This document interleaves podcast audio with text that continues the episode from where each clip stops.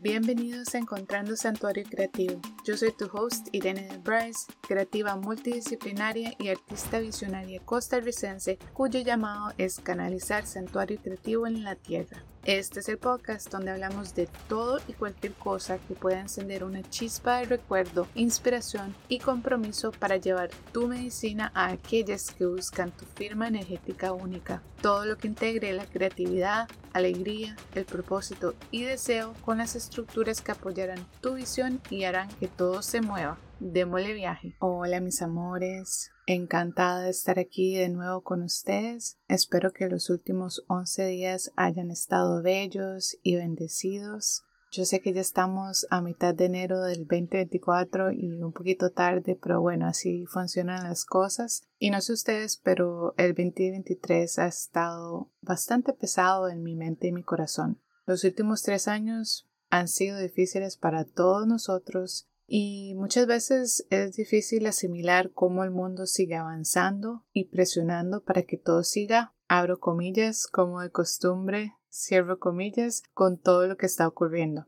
Además de todo eso, y el haberme convertido en madre, realmente ha reformulado aún más cómo veo lo que es importante, en qué vale la pena gastar mi tiempo y quién tiene acceso a mi energía, especialmente por medio de mi negocio creativo. En el sistema general que rige nuestras vidas, la narrativa predominante básicamente es productividad, productividad, productividad es igual autovalor e identidad. Esta ha sido la lección más difícil de desaprender para mí siendo una trabajólica en recuperación. Y esa fue la única forma de vida que yo conocía y me enseñaron. Y ya sabes cómo va nos han condicionado para creer que cuanto más nos esforzamos, más trabajamos y más producimos, más cerca estamos de alcanzar nuestros sueños y justificar nuestro lugar en la sociedad. Sin embargo, y eso lo he notado con todos estos últimos eventos globales que estamos atestiguando, las generaciones más jóvenes y los creadores conscientes como nosotros están desafiando suavemente o en voz alta estas estructuras dañinas. Entendemos la importancia de desaprender estas creencias tóxicas y forjar nuestro propio camino. Así que aquí les comparto reflexiones nocturnas de medianoche sobre por qué nuestro llamado del alma a servir con nuestros dones en estos tiempos no solo es importante, sino esencial para nuestro bienestar y satisfacción, convirtiéndonos entonces en lo que yo llamo faros awol, que en inglés es Another Way of Life y en español se traduce a otro modo de vivir. Vamos a estar hablando de tres aspectos y después más adelante les voy a contar cuatro de mis reflexiones del 2023 de lecciones aprendidas y cómo quiero moverme en el 2024.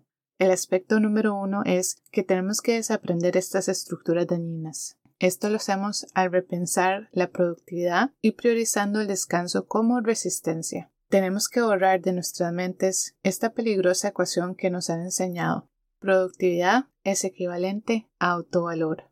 La programación nos hace creer que nuestro valor está directamente relacionado con cuánto podemos producir, ya sea en nuestros trabajos, en nuestros proyectos personales o de pasión o incluso en nuestra vida diaria. Esta mentalidad a menudo nos deja en un ciclo interminable de agotamiento, yo soy experta en eso, ansiedad y una constante sensación de insuficiencia. Y por supuesto, la presión autoimpuesta para producir es real. En un mundo que glorifica la ocupación y la cultura de la prisa, tomarnos un tiempito para descansar puede sentirse como un acto radical de resistencia. Al priorizar el descanso, podemos reenfocarnos, recargarnos, recuperar claridad y reconectar con nuestro yo interior. Y eso es realmente súper importante porque antes de esta última etapa mía de trabajo formal, yo había sido estudiante por 12 o 13 años y durante ese periodo de mi adultez yo no tenía tiempo de hacer nada más que estudiar, pasar exámenes, hacer investigación y al momento de entrar a este mercado laboral, a pesar de que seguí trabajando un montón, tuve esa oportunidad de descansar un poquito. Y entonces en ese espacio, y de eso vamos a hablar más adelante, tuve el tiempo de hacerme preguntas y empezar a cuestionar la vida y el sistema de una manera que antes yo no había tenido tiempo de sentarme a conectar y a pensar.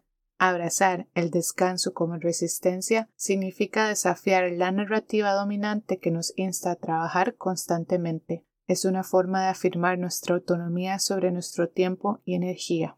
El aspecto número dos es que tenemos que darnos permiso de hacerlo a nuestra manera. Tenemos que honrar nuestros valores, nuestra energía y centralizar nuestra alegría. Los creadores conscientes a menudo somos neurodivergentes y entendemos que nuestro camino hacia el éxito es único. En lugar de conformarnos con las expectativas sociales, nos damos permiso para hacer las cosas a nuestra manera al alinear nuestras acciones con nuestros valores y niveles de energía al honrar nuestros valores, y de eso hablé en el episodio pasado, lo importante que es tener valores no solo personales, sino para nuestros negocios, nos aseguramos de que nuestro trabajo tenga un significado y esté impulsado por un propósito que nace del alma. Del mismo modo, reconocer nuestros patrones de energía nos permite programar todo lo que tenemos que hacer en momentos en los que somos más productivos y creativos a pesar de que sea eso la medianoche.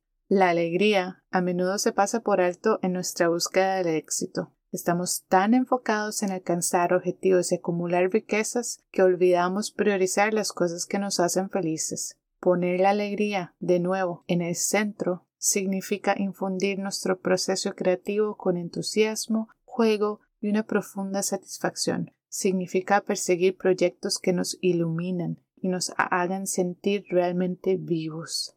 Cuando la alegría se convierte en la fuerza motriz detrás de nuestras acciones, el éxito adquiere un significado nuevo y más gratificante. Y por eso es que estamos aquí 11 días después en vez de 7, porque hasta hoy sentí esa alegría, sentí ese llamado de sentarme a grabar desde un punto de placer y no desde un punto de que tengo que hacerlo.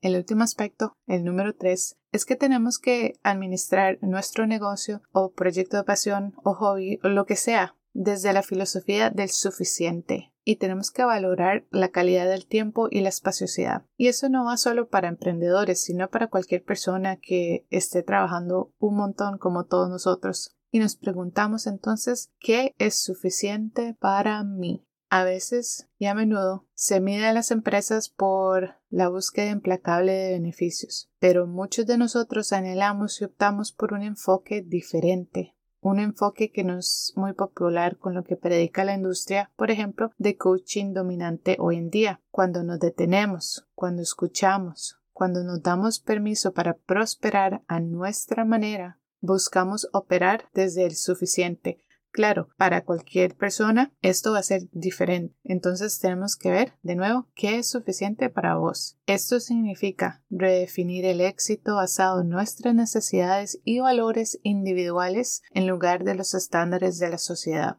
Y entonces nos tenemos que preguntar qué necesitamos realmente para llevar una vida cómoda y satisfactoria. Esta perspectiva nos permite cambiar nuestro enfoque lejos del crecimiento interminable hacia la sostenibilidad y la satisfacción. Y eso es muy muy importante en cuanto a emprendimiento y sobre todo cuando somos solopreneurs, o sea que somos una sola persona haciendo todo es cómo podemos invitar esa sostenibilidad de lo que estamos ofreciendo, de lo que estamos haciendo, por sobre un crecimiento interminable de más y más y más y más. Y ahí nos vamos matando, ¿verdad? Tratando de alcanzar ese próximo paso. El sistema nos inculca una mentalidad de ir, ir, ir, go, go, go, en la que cada momento se dedica a maximizar las ganancias, pero nosotros entendemos el valor del tiempo de calidad y la espaciosidad. Y eso era lo que contaba anteriormente, donde a veces estamos tan ocupados que realmente no tenemos un momento espacioso de calidad para sentarnos a conectar con nosotros mismos, con nuestra alma, con nuestro corazón y procesar esa cantidad enorme de energía que nos entra en forma de información, dele, que dele todo el día, ¿verdad? Por el celular, por las redes sociales, por las noticias, por las interacciones personales, etcétera. Valorar el tiempo de calidad significa dedicar momentos al descanso, al autocuidado y pasar tiempo con seres queridos, o lo que sea que te haga feliz, aquí no hay reglas. Reconoce que la vida no se trata solo de trabajar, sino también de las experiencias y conexiones que creamos. Y esto lo digo con mucho respeto y mucha apreciación al gran privilegio que es poder sacar un tiempito para hacer todo esto, para descansar. Eso es de nuevo un privilegio que no muchas personas pueden permitirse. Mis reflexiones del 2023, de acuerdo a estos principios y al estado del mundo, son las siguientes. La número uno, He definido con absoluta claridad con quién quiero trabajar y más que todo con quién no quiero trabajar. Intencionalmente por medio del diseño de mi marca, del tono de mi contenido y mensaje, llamo a creadores conscientes que se alineen con los mismos valores de vida y negocios que los míos. Te pregunto, ¿sabes con claridad quiénes son tu gente? Número 2. Desde el 2017 he hecho SEBA, que en la filosofía yógica se traduce a servicio desinteresado. Me encanta servir con un corazón abierto y lleno de amor.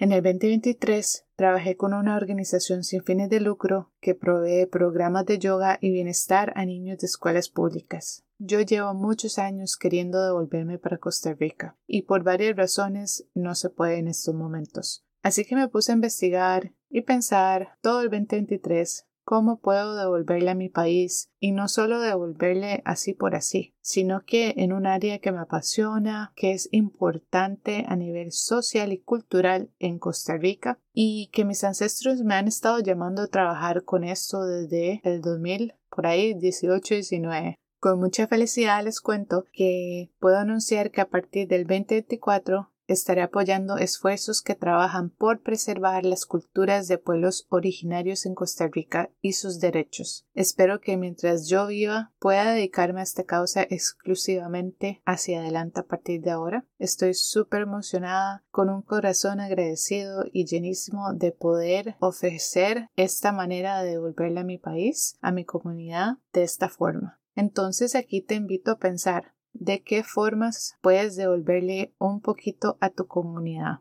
El número tres es, a pesar de hablarles de servicio desinteresado, es importante definir límites y para mí eso se ha traducido a definirlos aún más dentro de mis contenedores de servicios y hasta con mis amistades y familia. Te extiendo la invitación de observar en qué áreas puedes tú imponer nuevos límites que protejan tu tiempo y energía. Y ahí es como irse granularmente a ver dónde hay fugas energéticas, quién te está chupando la energía, quién te está robando tiempo. Y número cuatro, la última lección 2023 que les voy a contar es predicar con el ejemplo. O sea, como hablo todo esto de colonizar nuestros negocios y modos de vida, tengo que hacerlo de verdad, para mí es muy fácil caer en ese patrón de hacer y hacer y hacer y hacer y no parar, así que me comprometo aún más a practicar todo lo que abordamos en este episodio, a vivir más lento, más despacito, más suavecito y hacer las cosas, si se puede, desde el placer y no por producir o sobreproducir. De nuevo, te extiendo la invitación, donde puedes meter un toque de frenos y llevar la cosa más suave. Por eso estamos aquí, 11 días después, como les conté, de publicar el primer episodio. Con eso terminamos hoy y nada más quería recordarles que en las notas del show les dejo un link a una entrada de blog que habla de esto mismo y también les ofrece afirmaciones específicas para cada uno de estos aspectos que discutimos para que las vayan, las lean, las copien y las practiquen día a día de darnos permiso de hacer las cosas de nuestra manera, de usar descanso, de ir más suavecito y también quería contarles y recordarles que a partir del 2024 todas las ventas de servicios, de productos digitales y físicos van a ser redireccionadas a este servicio que voy a estar haciendo hacia Costa Rica con organizaciones que estén trabajando con derechos de los pueblos indígenas, ambientales y eso es parte de mi llamado y los invito también de nuevo a pensar cómo pueden hacer algo similar a causas en sus comunidades. Los calendarios lunares 2024 que vienen con todas las lunas llenas, lunas nuevas, solsticios, equinoccios y eclipses están a la venta por ya estar en el 2024. Vienen con una ilustración bella, se llama Semillas de Vida, que participó en una exhibición internacional que ayudó a recaudar suficiente dinero para plantar 9000 árboles, que es por supuesto algo que me llena muchísimo de felicidad. Así que les dejo toda esa información en la nota del show y nos escuchamos pronto.